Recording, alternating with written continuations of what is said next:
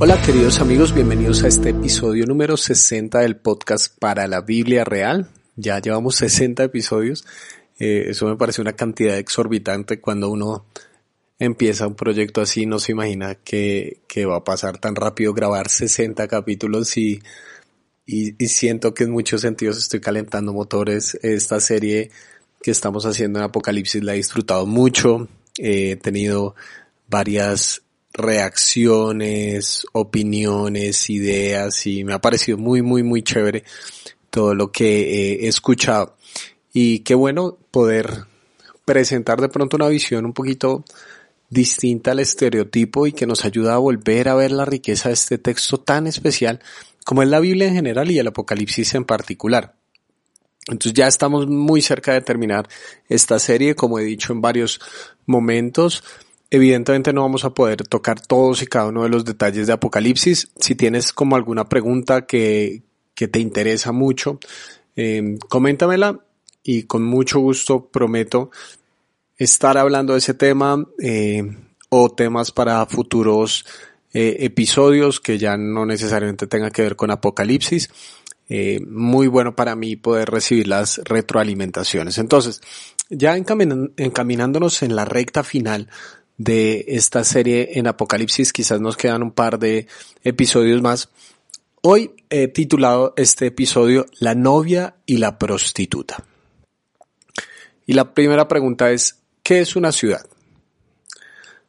Nosotros pensamos la ciudad puramente en términos de tamaño, ¿no es cierto? Cuando diferenciamos un pueblo de una ciudad, entonces pensamos, ah, una ciudad es porque es mayor cantidad de personas, porque tiene una extensión más amplia, pero en, un sentido muy concreto, una ciudad es cuando se están formando grupos sociales y es la manera en la que estamos viendo cómo funciona una sociedad. Entonces, eh, posteriormente, si lo pensamos en términos de cómo se van estructurando las ciudades, posteriormente los países, entonces, una ciudad es una representación de cómo se entiende la humanidad, cuál es la forma en la que esa sociedad entiende la humanidad, qué clase de seres humanos está formando por un lado, pero cómo eh, vive las relaciones sociales, las interacciones sociales. Entonces, una ciudad es una representación de cómo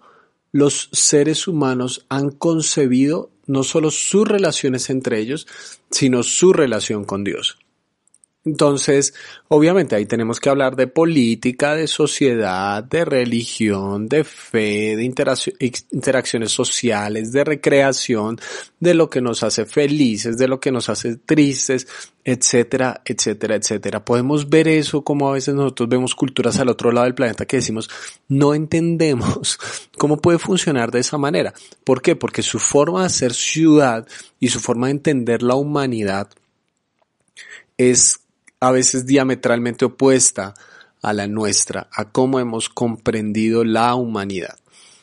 Entonces, eh, esto es muy importante porque una de las preguntas que tiene la Biblia a lo largo de sus páginas es, ¿qué clase de humanidad estamos formando? Al principio de los tiempos el ser humano fue creado a imagen y semejanza de Dios, pero decidimos darle la espalda a Dios y crear la humanidad a nuestra imagen y semejanza. Decidimos ser nuestro propio Dios.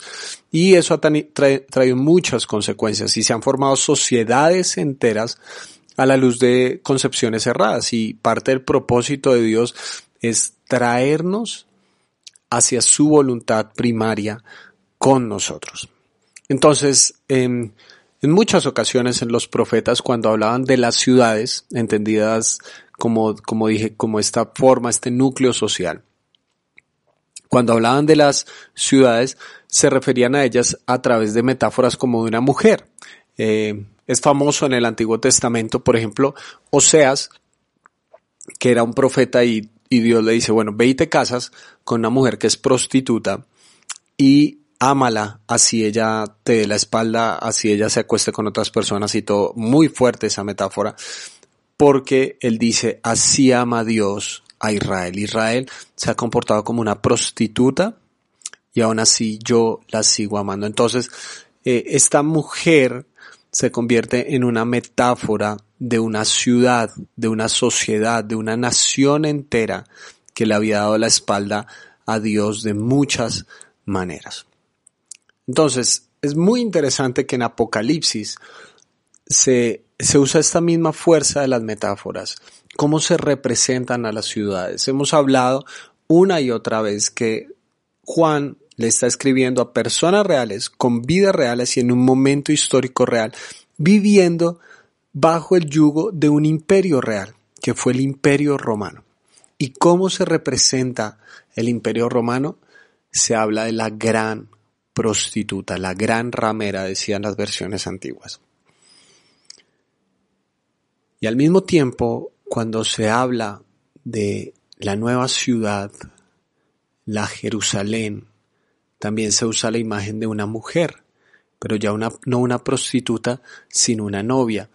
Entonces, creo que aquí hay un contraste demasiado fuerte hacia el final del libro de Apocalipsis para presentarnos no, no solo dos mujeres, sí, sino la metáfora que está detrás, sino dos concepciones de humanidad, dos concepciones de sociedad, de cómo funcionan las relaciones. Una al estilo de la prostituta, al estilo de Roma, y otra al estilo de la novia, de la nueva Jerusalén, de la ciudad de Dios. Entonces, eh, en ese contraste creo que podemos ver por qué Dios va en contra de la gran ramera, de la gran Babilonia, como le llaman, y, y el proyecto de él se dirige a que venga la novia y el novio con ella puedan estar por siempre juntos. Simplemente para mostrar mi punto, quiero leer dos versículos. Eh, uno está en Apocalipsis 17, 5, donde dice lo siguiente, dice, mm, en la frente llevaba escrito un nombre misterioso, la Gran Babilonia, madre de las prostitutas y de las abominables idolatrías de la tierra. Entonces ahí te puedes dar cuenta, Gran Babilonia, ¿no es cierto? Eh, Babilonia era el símbolo del exilio, el, el, el imperio que apresó a los israelitas y los llevó al exilio. Entonces así se le llamó a este pueblo de los romanos que habían secuestrado al pueblo de Israel. De una u otra manera que ellos eran cautivos dentro de su propia tierra y que estaban persiguiendo al pueblo de Dios. Entonces, Ahí te das cuenta, la Gran Babilonia es nombre de una ciudad y la llama madre de las prostitutas. Y posteriormente, en el 21.2, se dice lo siguiente. Vi además la ciudad santa, la nueva Jerusalén que bajaba del cielo procedente de Dios, preparada como una novia hermosamente vestida para su prometido. Entonces, ahí ves claramente lo que te estaba diciendo. Por un lado se representa a Roma como la prostituta y por otro lado se representa a la Nueva Jerusalén, la ciudad de Dios, como la novia. Entonces, simplemente quiero mirar los contrastes, tres contrastes que se presentan entre una y la otra. Primero, en cuanto a la sangre, ¿cómo, de qué se habla si rastrear la palabra sangre?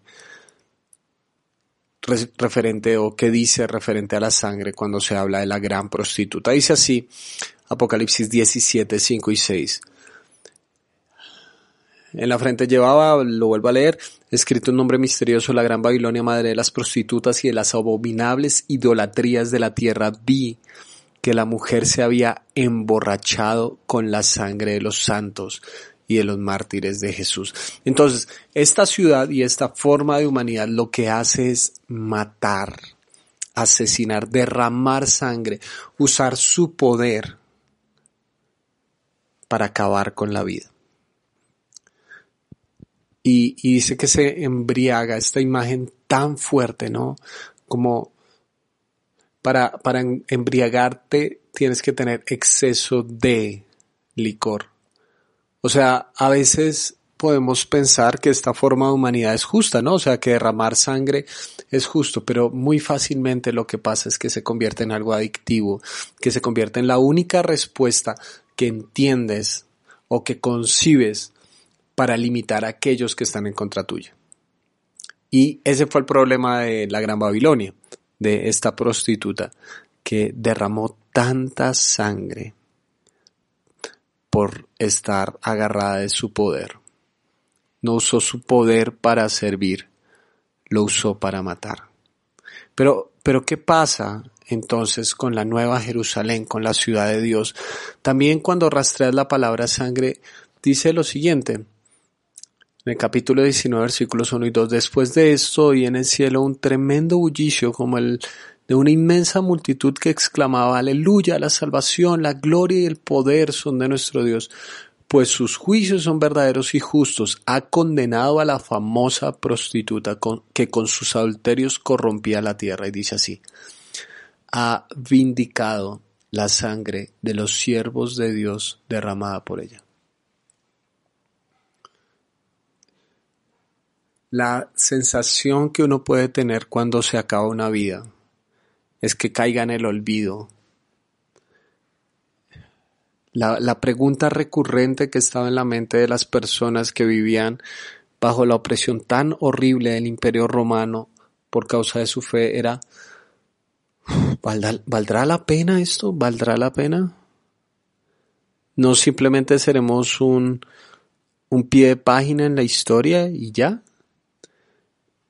Pero te das cuenta que dice que Dios ha vindicado la sangre, o sea, no, no ha olvidado la sangre de sus mártires. Que sí, la sangre fue derramada, sí hubo sufrimiento, pero no cayó en el olvido. Porque en la gran ramera los mártires eran asesinados, pero en la Nueva Jerusalén los mártires son recordados.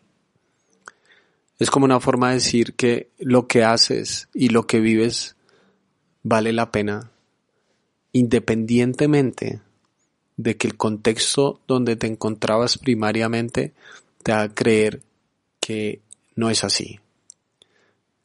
Que el único público que importa es Dios. Y Él aplaude de pie a aquellos que dieron su vida por causa de la fe. Entonces, ahí vemos el primer contraste en cuanto a, la sangre. Y entonces tenemos que preguntarnos obviamente también por la moralidad de estas ciudades. ¿Qué pasa con la moralidad, con sus comportamientos, con el tipo de vida que aceptaban al interior de ellas? Entonces en 17.2 dice así, hablando de la prostituta. Con ella cometieron adulterio los reyes de la tierra y los habitantes de la tierra se embriagaron con el vino de su inmoralidad. Y un poquito más de luz en el 18.7 que dice así. En la medida en que ella se entregó a la vanagloria y al arrogante lujo de denle tormento y aflicción porque en su corazón se jacta. Estoy sentada como reina, no soy viuda ni sufriré jamás. Entonces, lo que le pasó a esta ciudad, cuando, cuando, hablamos de inmoralidad, a veces solamente, yo no sé por qué, como cristianos, eh, en lo último, único que pensamos a veces es en la genitalidad individual, es decir, pensamos en inmoralidad, entonces estamos pensando en la inmoralidad sexual y ya. Eh, pero hay otras formas de inmoralidad que se cometen como sociedad y tiene que ver con la arrogancia y la vanagloria. Cuando la vida de los habitantes de una ciudad no importa, sino son solamente importan las ínfulas de poder de quienes la lideran. La arrogancia, el sentir, nunca voy a sufrir, porque ese es el gran engaño del poder. la idea de que somos dueños de nuestra propia vida y que nos aseguramos tanto, o sea, que ya no tenemos absolutamente a nadie en contra de nosotros, entonces ese problema la gran prostituta que se creyó Dios e hizo creer a otros que si se acostaban con ella, tenían el mismo poder. Eh, ese, es, ese es su manejo de la moralidad, donde Dios sale sobrando porque ella misma se cree Dios. Solamente para que pienses, si, si esto simplemente se trata de verdad de profecías, de, de mapas detallados sobre el fin del mundo, de la fecha y todo eso, o es una invitación a que nosotros pensemos de verdad cómo estamos viviendo como sociedad. Porque Dios le dice a su pueblo, salgan de ella. Y entonces uno solamente a veces piensa, y yo creo que ese es uno de los errores más grandes que hemos tenido, es como va a venir la Gran Babilonia. La pregunta es, ¿cuánto tiempo ha estado la Gran Babilonia entre nosotros? Y simplemente tenemos que decir, no, entonces se trata de Roma o de los Estados Unidos o de China, entonces no podemos vivir en China. No, se trata de toda una mentalidad social que va en contra de Dios. Tú puedes estar en un país del tercer mundo y vivir como si estuvieras acostado con la gran prostituta, porque la forma de sociedad es una que le da la espalda a Dios, que se siente dueña de sí mismo, que no le importa pisotear la sangre y la necesidad de los demás. Es una forma de concebir la humanidad que está lejos de la voluntad de Dios, pero en contraste, en cuanto a la moralidad de la Nueva Jerusalén, dice así el capítulo 19, versículos 7 y 8, dice, alegrémonos y regocijemos y demos gloria. Ya ha llegado el día de las bodas del Cordero, su novia se ha preparado y se le concedió vestirse de lino fino, limpio y resplandeciente. Y aclara, el lino fino representa las acciones justas de los santos. Es como si la bondad fuera la belleza de esta nueva ciudad. La bondad de cada uno de sus miembros es lo que hace que esta sociedad, que esta, que esta ciudad luzca hermosa. Porque una de las tentaciones que nosotros tenemos es que cuando hablamos de sociedad pensamos que es algo externo a nosotros, pero no es así. La idea es que cada uno de nosotros hace parte de la sociedad y cada uno de nosotros construye sociedad. Por lo tanto, cada acto de bondad es importante porque cada acto de bondad es sagrado y cada acto de bondad es un acto social que tiene ramificaciones que nosotros no podríamos pensar. No se trata simplemente de que yo vivo a mi manera, sino que se trata de un gran nosotros y cada pequeño acto de bien puede hacer la diferencia para toda una sociedad. Y entonces, ¿cómo se asume el dolor causado por la gran prostituta por esa forma de comprender la sociedad y las relaciones humanas.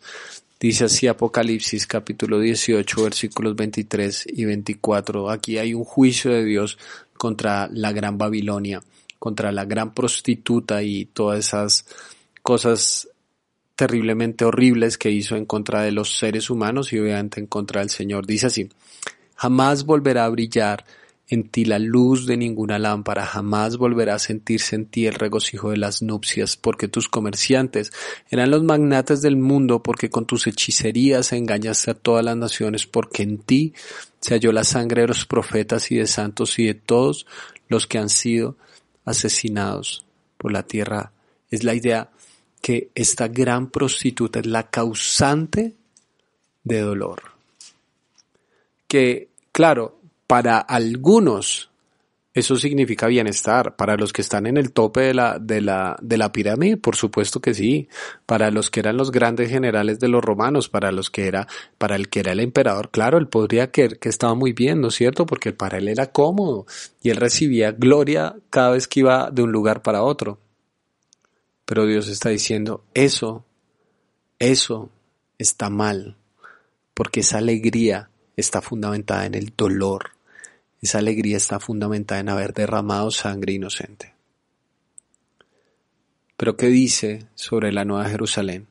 Apocalipsis 21, versículos 2 al 4, y dice, Vi además la ciudad santa, la Nueva Jerusalén, que bajaba del cielo una novia procedente de Dios, preparada como una novia hermosamente vestida para su prometido. Oí una potente voz que provenía del trono y decía, aquí entre los seres humanos está la morada de Dios.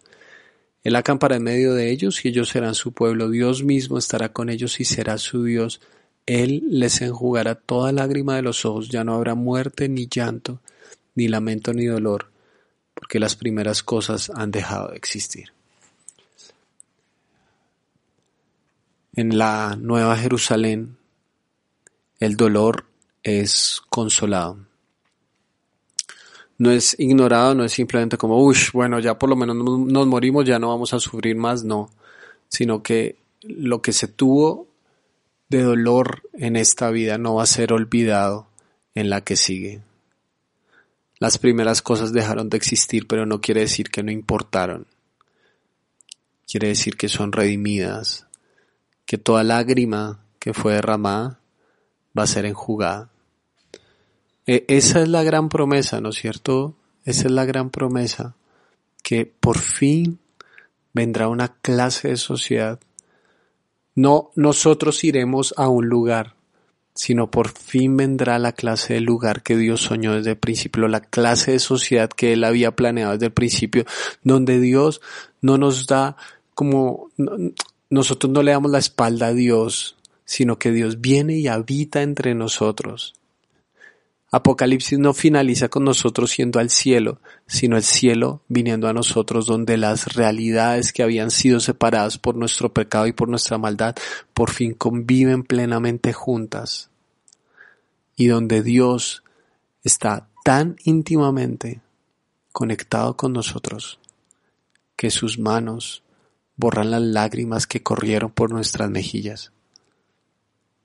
Esa es la clase de sociedad hacia la que nos dirigimos esa es la clase de sociedad que invita Apocalipsis que nosotros podamos empezar a degustar aquí y ahora, que salgamos de una forma de sociedad que es absolutamente tóxica y dañina, que es una, una, una sociedad prostituida, que lastima a los otros y que vivamos esperando como la novia espera a su novio a que llegue, que todo acto de bondad importa, que ningún dolor va a ser olvidado, sino que podremos por fin ver a Dios cara a cara y Él habitará entre nosotros. Y la novia, y la novia por fin disfrutará plena y feliz y gozosamente las bodas que tanto había anhelado. Así que espero que esa esperanza de una sociedad diferente no simplemente nos agarre en la pasividad, sino nos agarre en la actividad, que nos impulse a empezar desde hoy a construir la clase de sociedad que Dios planea ejecutar al final de los tiempos y que está ejecutando desde ya en medio de nosotros. Que así sea en cada paso de nuestro camino. Te mando un gran abrazo.